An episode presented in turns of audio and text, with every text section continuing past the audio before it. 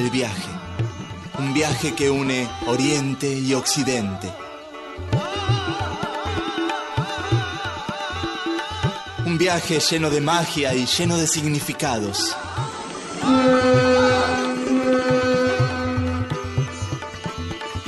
Esto es Oriente Express.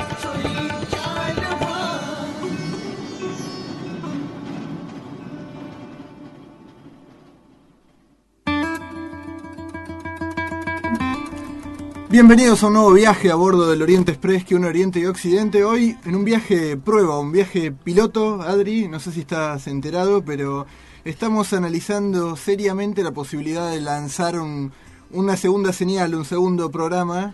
Eh, sí, viste cómo están los canales, está el Fox, digamos, de Sí, noticias, con y- está el Fox deportivo, bueno, Sí. el Oriente Express Sports. Sports. Así que hoy estamos, vamos a hacer un, un experimento. El programa de hoy, el viaje de hoy, va a ser un recorrido a través de los deportes y los juegos en el Oriente. Así que, Sí, lo sabré. Me invitaron a, a jugar un juego en las calles y, y ya te voy a contar porque quedé todo, todo maltrecho. ¿todo te- ¿Maltrecho? ¿Así? Fernando peor. Pero que, Fernando no- eh, Fernando directamente no Directamente puede no venir, puede pero no sabía que era por eso. ¿Por qué, ¿Qué es lo que pasó? Ya te voy a contar del juego que jugamos. Bueno, dale, entonces tenemos muchos juegos para, por recorrer, así que te aconsejaría unos buenos masajes, unas vitaminas o algo. Y si estamos todos listos para partir, partimos.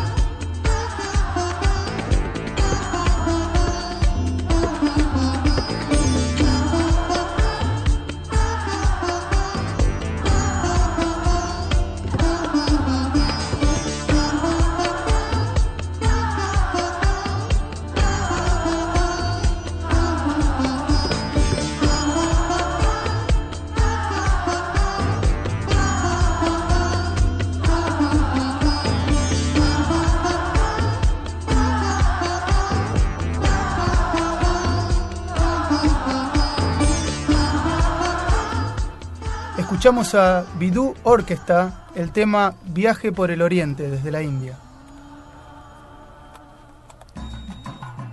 Su atención, por favor. En minutos, el Oriente Express arribará a su próxima parada. Próxima estación, Estadio Patil de Cricket, Mumbai, India.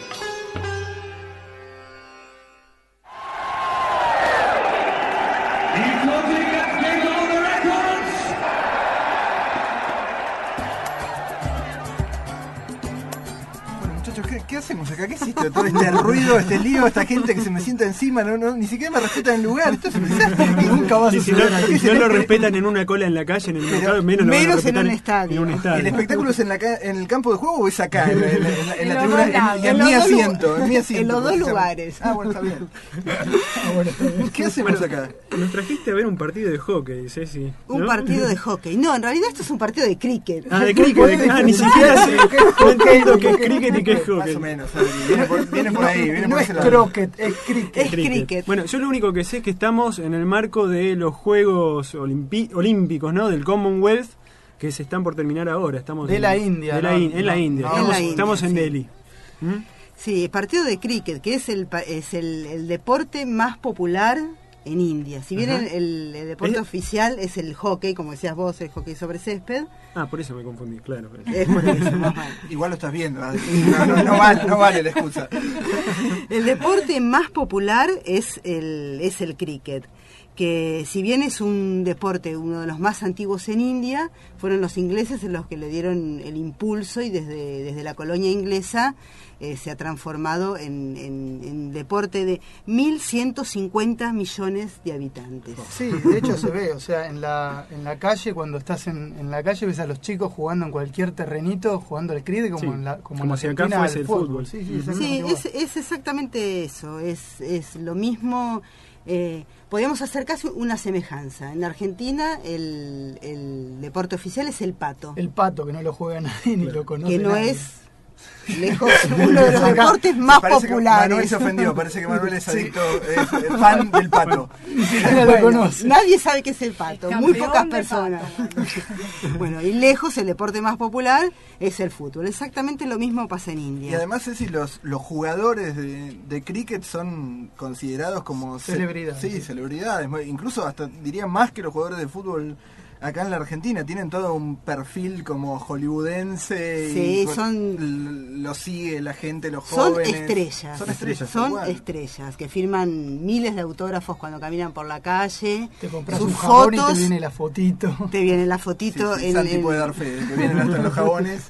en- en el sobrecito de papas fritas, vienen las, la- las fotitos y la- las figuritas con los jugadores. Es además el deporte profesional por excelencia de, de India. Esta es una diferencia también entre el hockey y... Hockey es el nacional de la India. Hockey es, Ah, hockey es el deporte nacional Claro. en India, Pero lo, no es el profesional. oficial, no es, no es profesional. Mientras el cricket es Mientras el cricket sí es un, es un deporte profesional, sí. Y por esta razón es que, bueno, hay canales de televisión. Es parecido al béisbol, ¿no? El- ¿Cómo es? Se juega, sí, se juega con una, con una paleta, digamos, de, de madera, una pelota de caucho y el, el, el campo de juego es un campo de juego oval y se y golpean, sí, parecido al béisbol. Y- Golpeando la, la pelota se la pasan de un jugador a otro, uno la atrapa, corren. Y a pesar que yo lo vi todo el partido, pero no entendí bien las reglas. ¿Cuál es el fin? ¿Qué hay que hacer? Hay, hay Unos que- palitos atrás. Hay que claro, no entendía bien lo que estaba pasando. No sé, me parece que ninguno está en condiciones. Me parece que al momento de que, de que se trata, estamos disfrutando del- de- de- del espectáculo De más que, sí, sí, más que de otra cosa. Che, Ceci, ¿y qué hay de, más allá del cricket, interesante? Todos tenemos alguna idea. Aparte, es, es loco esto de que, de que la India se identifique tanto con el cricket cuando si uno lo ve desde la vestimenta, desde un montón de, de, de- de- de símbolos, es un deporte típicamente inglés, muy, muy prolijo, muy, muy blanco, digamos. ¿Qué hay de deportes o de juegos que sean de la India, digamos, más allá de que ya sabemos, lo más popular es el cricket, el deporte Bueno, nacional nació en la el India hockey, ese también, pero pero ¿qué hay de deportes Bueno, o juegos que yo sean les puedo contar por experiencia propia de un deporte eh, que yo pensé que se jugaba en las calles nada más, pero descubrí que hay un mundial incluso, se llama Kabaddi. A ver, ¿y El cómo es Kabaddi. este? Es un ¿Cómo juego, es, Adri? digamos, eh, es una evolución de La Mancha, pongámosle, pero que nació en Tamil Nadu en hace unos 4.000 años, cuando, Ajá. cuando algún guerrero salía, salía a buscar comida y quizás era atrapado por una tribu eh, que, enemiga. Entonces tiene que ver con esto, con eh, guerreros que van a territorio enemigo, tienen que traer un capturar a alguien y no ser capturado. Sí. Se juega a- eh, en dos bandos, hay un jugador que atraviesa Una eh, línea una que se línea traza en el medio. y se enfrenta con cuatro jugadores que están como abrazados. Eh, esos jugadores están tratando de que no los toque este, este jugador El que, invasor, que- digamos. el invasor. Sí. Pero si toca a alguno, el, el objetivo de este invasor es tocar a alguno, que dicen etiquetarlo, ¿no? Lo toca Sí. como si fuese la mancha y tiene que volver a su territorio. Con ¿no? ese capturado, digamos. Es como si lo hubiese capturado. Pero el que es tocado puede agarrarlo, puede agarrarlo de, la pierna, puede agarrarlo de todo el cuerpo, como una boa constrictor, lo puede Sí. tirar como si fuese lucha, lucha libre. Y el, Un rugby sin pelota. algo así, ¿no? Y el otro tiene que forcejear hasta llegar al otro lado. El límite lo pone la misma respiración del jugador Claro, que porque hay una particularidad en esto que es Esto es lo particular. Muy llamativo, El sí. jugador cuando atraviesa la mitad de cancha tiene que repetir, repetir todo el tiempo la palabra Cavadi. Cavadi, Cavadi, Cavadi, Cavadi, Cavadi. Hay un juez que está todo el tiempo atento a si este jugador sigue, sigue Repitiendo. Cavadi, Cavadi. Cuando se queda sin aire, Claro. Cuando no puede más- decir ni- ni- este, ahí es donde se termina la jugada. Cuando se queda sin aire o tiene que haber cruzado de vuelta a su propio, Su propio territorio, habiendo tocado a un enemigo o puede haber sido capturado. Bueno, yo no logré contener la respiración te capturaron antes. A mí no llegaron a capturarme porque no tenía suficiente capacidad torácica para respirar lo que necesitaba. Fernando sí, pero lo capturaron, le hicieron una a boa constrictor. que hoy no vino. No, y quedó, totalmente capturado. maltrecho ahí en la calle. Bueno, saludo a Feri. Consejo que no se meta a jugar juegos que no, que no, que no conoce las reglas. Por lo menos que averigüe un poco primero y después empieza a jugar. Sí, además, este, porque son bastante, bastante duros. No es un No, es muy juego exigente, muy, exigente. exigente. físicamente. Hay que, hay que estar preparado para meterse en, en- en la cancha. Otro juego que algo, no es más, algo más livianito. Sí, por favor. es- Otro juego que es este que es un clásico en India, pero que no es este, tan exigente, es el chili danda. Es un juego se juega con dos palos, un chili y un danda. Uno un palo largo, afilado en las dos puntas y un palo cortito. Eh, el palo cortito se coloca en el piso, es golpeado por el palo largo, el, el- el cortito entonces levanta vuelo, la, la- la idea es, es golpearlo para levantarlo. para levantarlo que quede en el aire y cuando está en el aire lo vuelven a Hay pegar que darle un segundo palazo. un segundo golpe con el palo largo. Ujú. Y quien lo tira más lejos gana. Y quien lo tira más lejos gana, sí. Este es un juego que se puede jugar o en equipos o entre dos contrincantes. Sí, hay variantes más complicadas, que no es nada más con Sí, hay tirarlo algo- más lejos, sino que el otro equipo lo tiene que capturar, tiene algunas cosas también. algo del- parecido al béisbol Sí, también. del, del softball Sí. o del béisbol, Ujú. Sí. que está, está bueno. Sí, de, de alguna manera este, este, este juego sería como el antecesor del cricket, una cosa un poquito más Claro. rudimentaria, que se juega en las calles, que tiene sus reglas, pero que también son, son a lo hindú las reglas. Este, se- Van mutando. Van mutando, se respetan hasta cierto punto, Sí, en cada aldea las, las reglas este, van cambiando. Así que, bueno, si jugaste en Tamil Nadu, probablemente si te vas al Punjab no te corra la misma regla. claro. Sí. Nosotros, eh, cuando estuvimos en Pakistán, hicimos una filmación de, de unos pakistaníes jugando al, al Gilly Danda, así que lo vamos a subir al, lo vamos a subir al blog. ¿eh? Estén atentos porque lo, Bueno, vam- lo vamos la tarde a... lo podemos subir Sí, ahí. sí, sí, sí. Lo tenemos ya. Así se dan editado. una- Lo tenemos, sí, lo tenemos. Dale. Cambia de hemisferio. Oriente Express.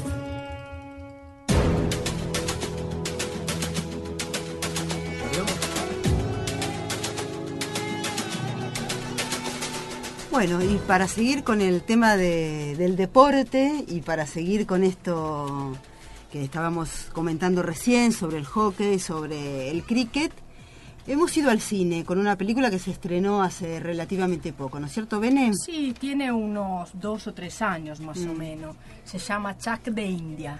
¿Qué significa, Ceci? Adelante, India. A ver, contá un poco cómo, cómo viene el- la película. Bueno, es la historia de un ah, jugador de, de hockey Ujú. que en una final con Pakistán, como él es de origen pakistaní, se llama Kabir Khan, eh, tiene que jugar los últimos minutos y le falla un tiro y entonces pierde India.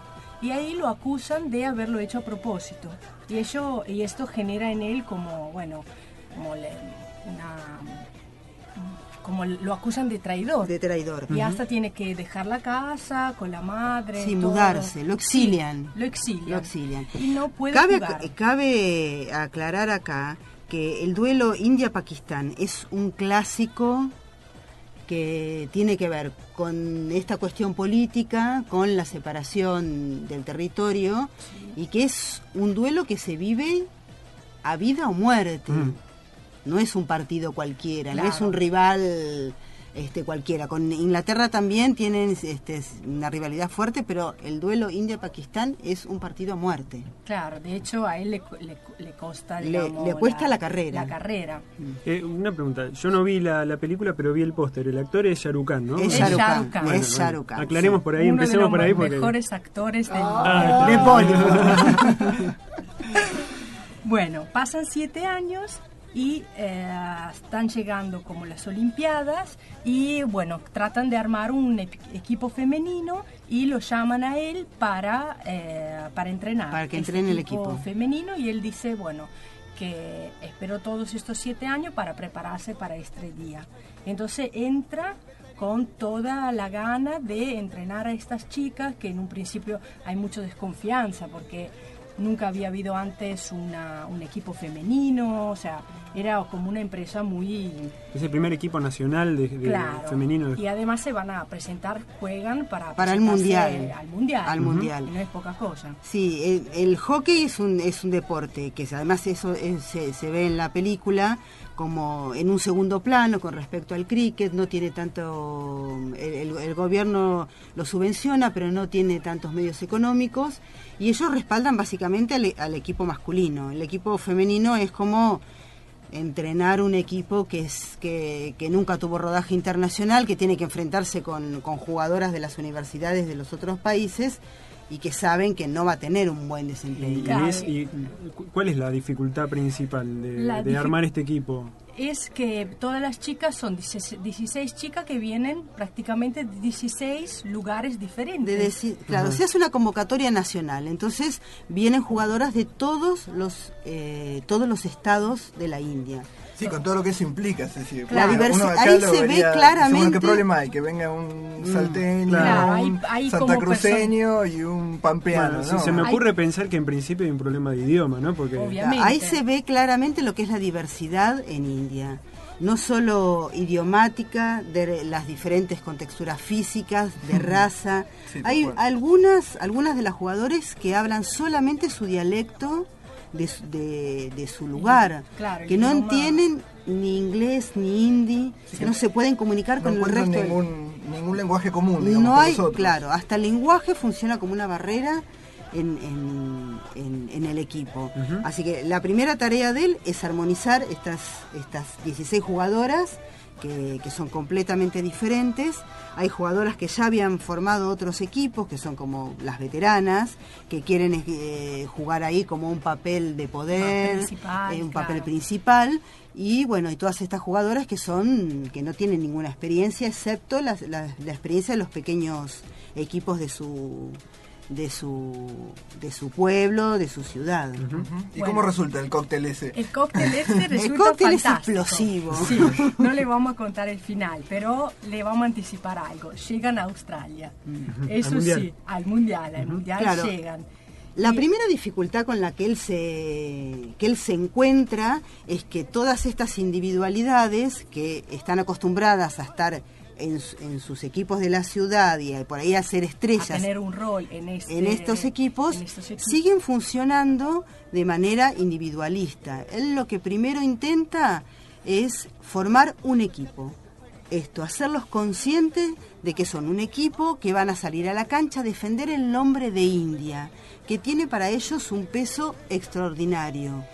Y él eh, tiene, digamos, alguna, las entrena a cosas muy importantes para jugar en equipo, la disciplina, el orden, el respeto a las otras, o sea, no les permite jugar, digamos, de una forma individual. Claro, aunque tiene- eso pueda traer resultados en lo, en lo inmediato, Claro, no, él se es como opta que por no, otra manera. no va a ganar eh, de una forma Sí, a cualquier reglas, precio, digamos. claro. Lo que le interesa es uniformar a estas chicas que sean un real Equipo. equipo, un real... Sí, él tiene un ayudante y en un diálogo que tiene con esta señora, eh, esta mujer le pregunta, dice, pero ¿cuándo las vas a empezar a entrenar para el, para el mundial? Faltan solo tres semanas. Y él le dice, hay cosas más importantes que aprendan a jugar al hockey. Antes, primero, tienen que dejar de lado sus egoísmos personales y conformar un equipo. Hasta que eso no pase, no tiene ningún sentido que yo les, las entrene y les enseñe táctica. Digamos. Y ahí desde el principio, de cómo entran las chicas al principio de la película a cómo llegan al final, se ve un cambio muy profundo en lo que es la personalidad y la, la individu- individualidad de cada una. O sea, llegan al final de la película que son otras personas. Eso muestra cómo él, a través del juego, en realidad está como haciendo otro trabajo, Ujú. quizá más Un profundo. trabajo de transformación Sí. individual y, y grupal que supera, que, que va más allá de, la- de los resultados que se obtienen. Y que él lo puede ir guiando, pero que en definitiva lo va haciendo cada una, me imagino. Lo de- va haciendo cada uno, sí. Se pelean entre ellas, las obliga a, A pedir a- disculpas, eh, hay rencillas por la- las diferentes zonas donde viven, entonces eh, se, como que se agrupan por, por, por estados, él las separa, las camas, y las obliga a...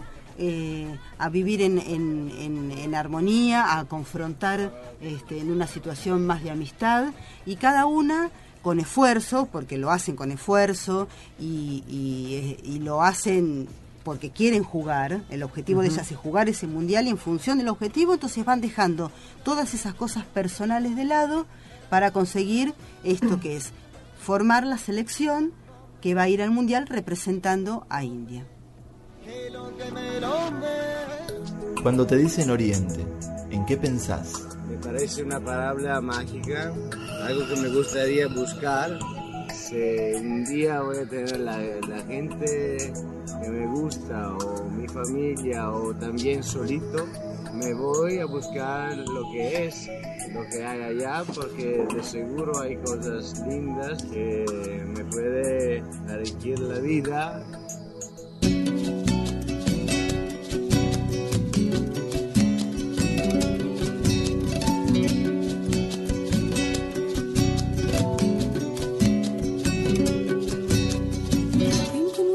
عرشة البحر. نروح بعيد هنا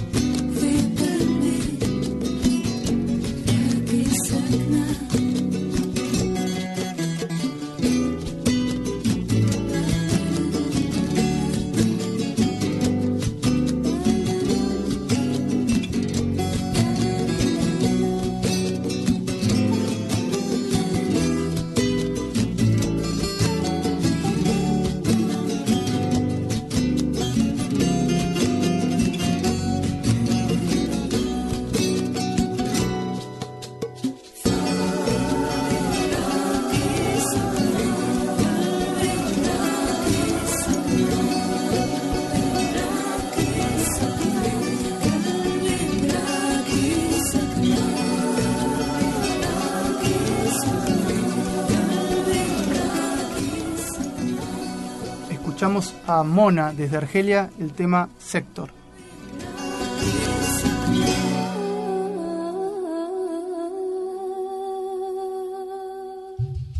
Esto es Oriente Express.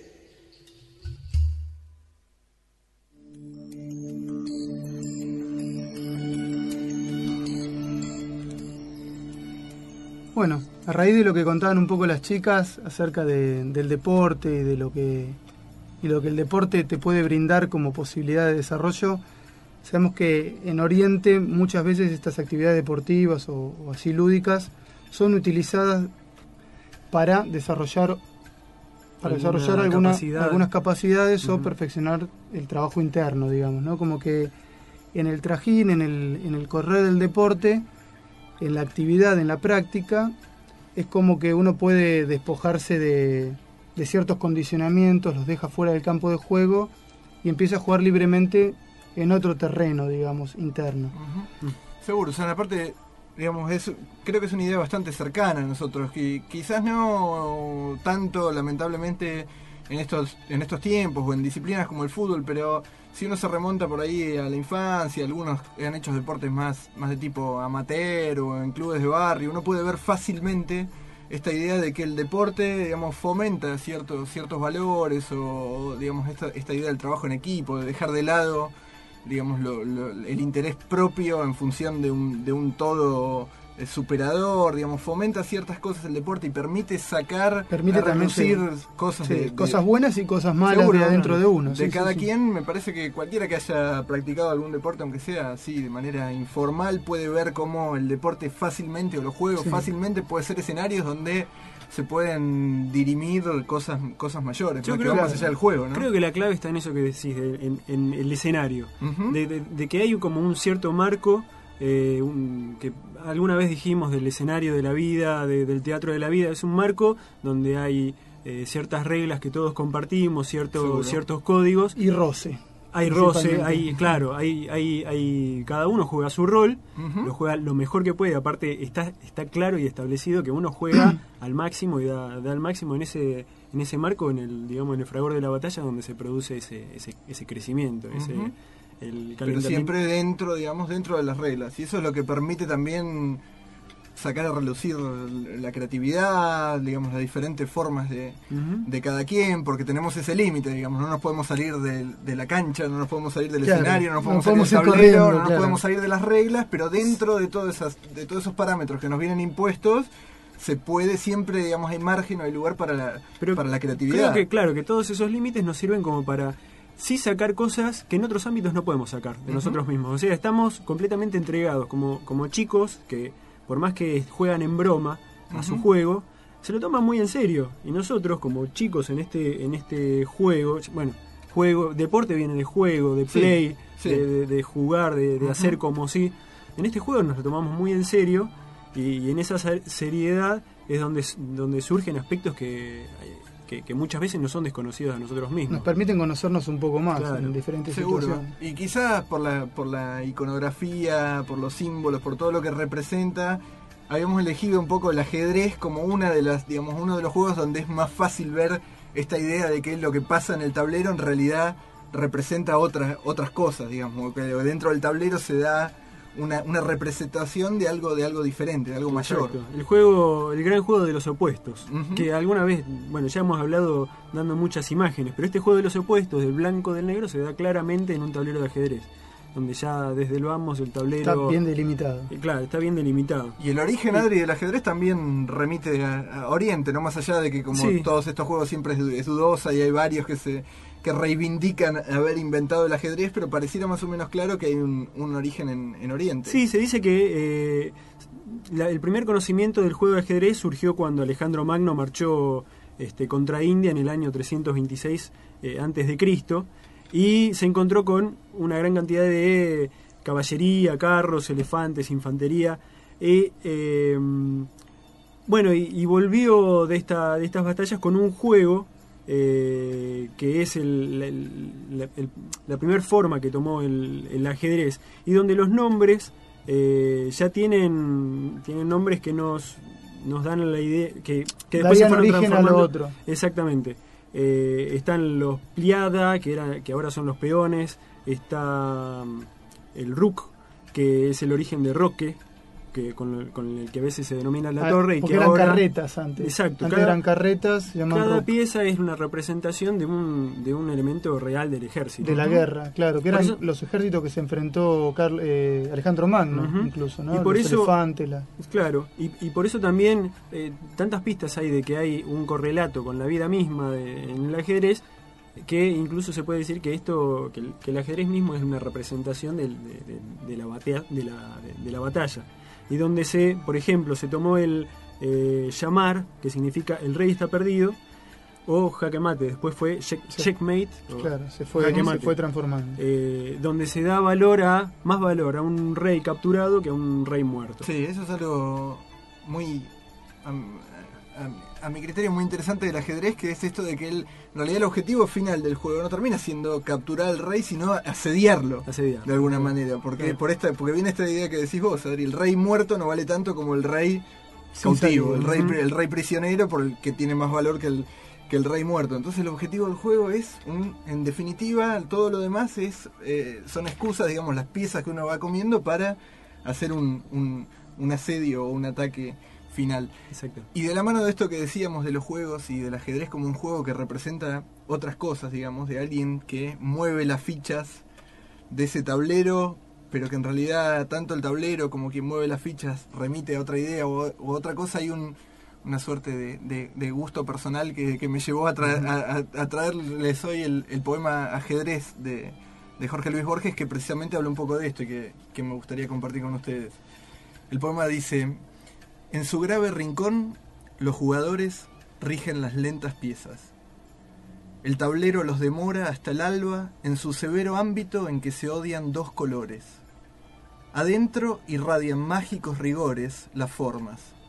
Torre homérica, ligero caballo, armada reina, rey postrero, oblicuo alfil y peones agresores. Cuando los jugadores se hayan ido, cuando el tiempo los haya consumido, ciertamente no habrá cesado el rito. En el oriente se encendió esta guerra, cuyo anfiteatro es hoy toda la tierra. Como el otro, este juego es infinito. Tenue rey, sesgo alfil, encarnizada reina, torre directa y peón ladino. Sobre lo negro y blanco del camino, buscan y libran su batalla armada. No saben que la mano señalada del jugador gobierna su destino. No saben que un rigor adamantino gobierna su albedrío y su jornada. También el jugador es prisionero, la sentencia es de Omar, de otro tablero, de negras noches y blancos días. Dios mueve al jugador, y éste la pieza. Que Dios, detrás de Dios, la trama empieza, de polvo y tiempo y sueño y agonías.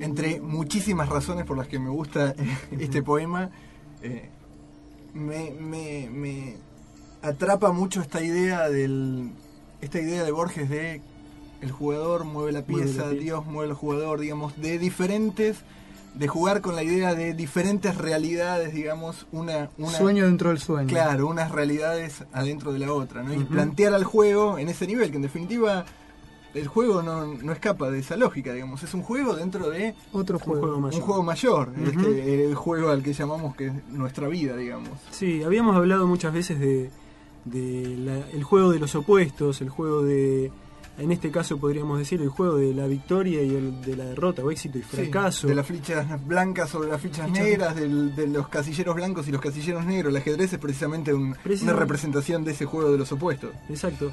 Y tanto, tanto está asumido en Oriente esto de que incluso este juego de los opuestos no es eh, algo que, que descarta a lo otro. La victoria no descarta la derrota, en realidad va, va a la par y uno tiene que aprender tanto a, A ganar. ser victorioso sí, como, como a perder. eh, para al final entender que no hay éxito y fracaso porque no hay nada que perder, no hay nada que ganar.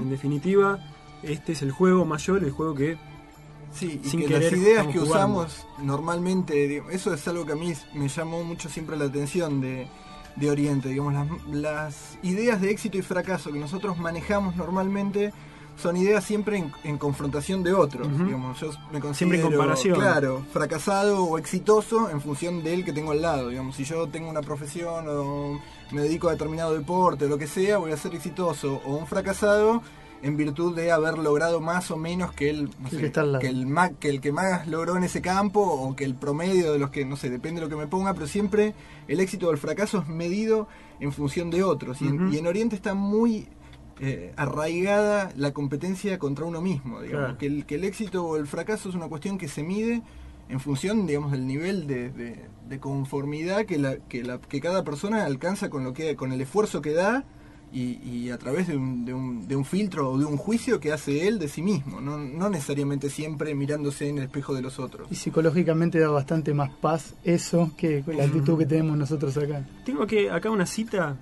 Desconocida, de fuente desconocida, pero que me gustó mucho. Acerca de esto dice, el sabio sabe que juega y saborea jugar en serio cualquier juego. Así puede tomarse a sí mismo en broma.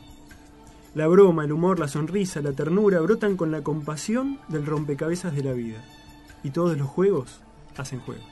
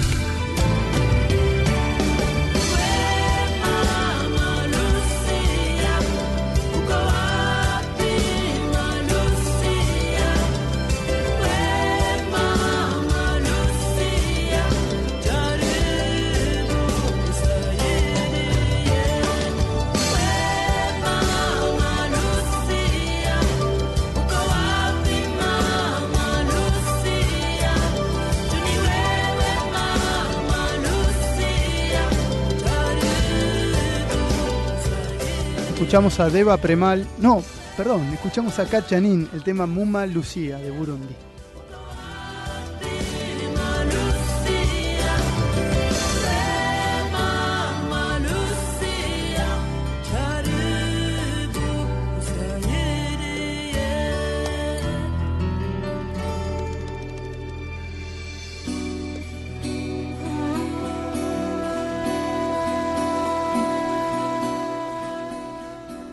De entre los variados juegos conocidos en el Oriente, existe uno que resalta tanto por su originalidad como por lo ambicioso de sus objetivos. Se trata del Lilá, o juego del conocimiento superior, que como su nombre lo anticipa, es un particular juego por la búsqueda de la verdad en el que la figura del jugador y el oponente coinciden. A lo largo de los años cada uno de nosotros construye su individualidad, su lugar en el mundo. Yo me llamo Germán, Luis, Luciana. Soy cirujano, arquitecto, policía. Siempre he sido anarquista, trotskista, liberal. Soy católico, ateo, evangelista, musulmán. Yo siempre digo que la familia es lo prioritario o que el sistema capitalista es un sistema perverso de dominación. Incansablemente vamos tejiendo combinaciones de lugares comunes a los que queremos presentar como originales y distintivos. Vamos poblando así nuestros días con imágenes, logros, compañías, rivales, en un largo recorrido por reafirmar algo que era cierto desde la primera vez que entró aire a nuestros pulmones. Soy alguien diferente de los demás.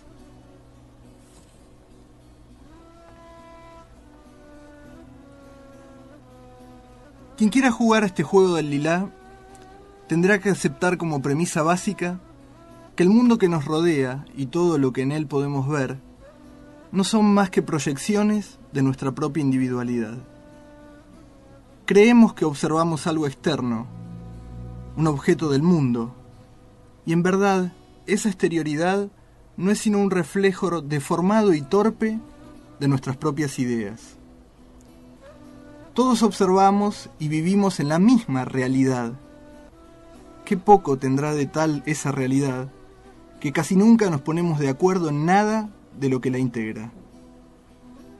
Las reglas del juego del lilá proponen el abandono de las especulaciones hacia afuera, el abandono de las expectativas por encontrar dentro de una cueva o debajo de la tierra el tesoro del conocimiento, y obliga a volver la mirada hacia uno mismo.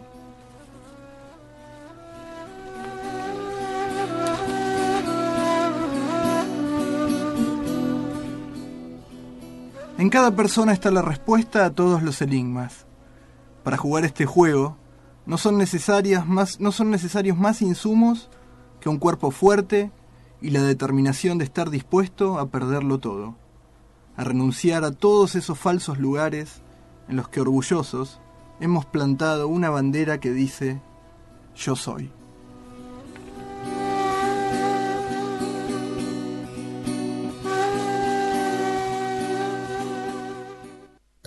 Para vos la diferencia entre Oriente y Occidente? Y la forma de pensar y la forma de, de vivir. Como que en Occidente se le da más prioridad a lo económico y en Oriente a lo espiritual. Es lo que me imagino yo, por lo.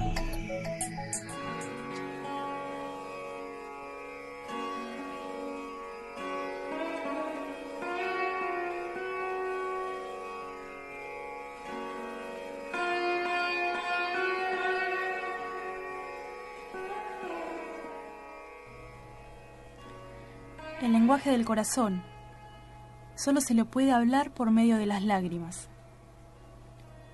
Después de incendiar los corazones, las lágrimas mismas se disuelven en el fuego, incapaces de soportar el apremio de los corazones.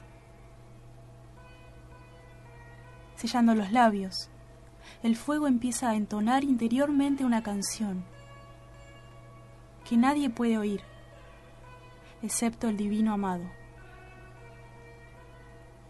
En este misterio radica su lila divino y su juego en la unidad.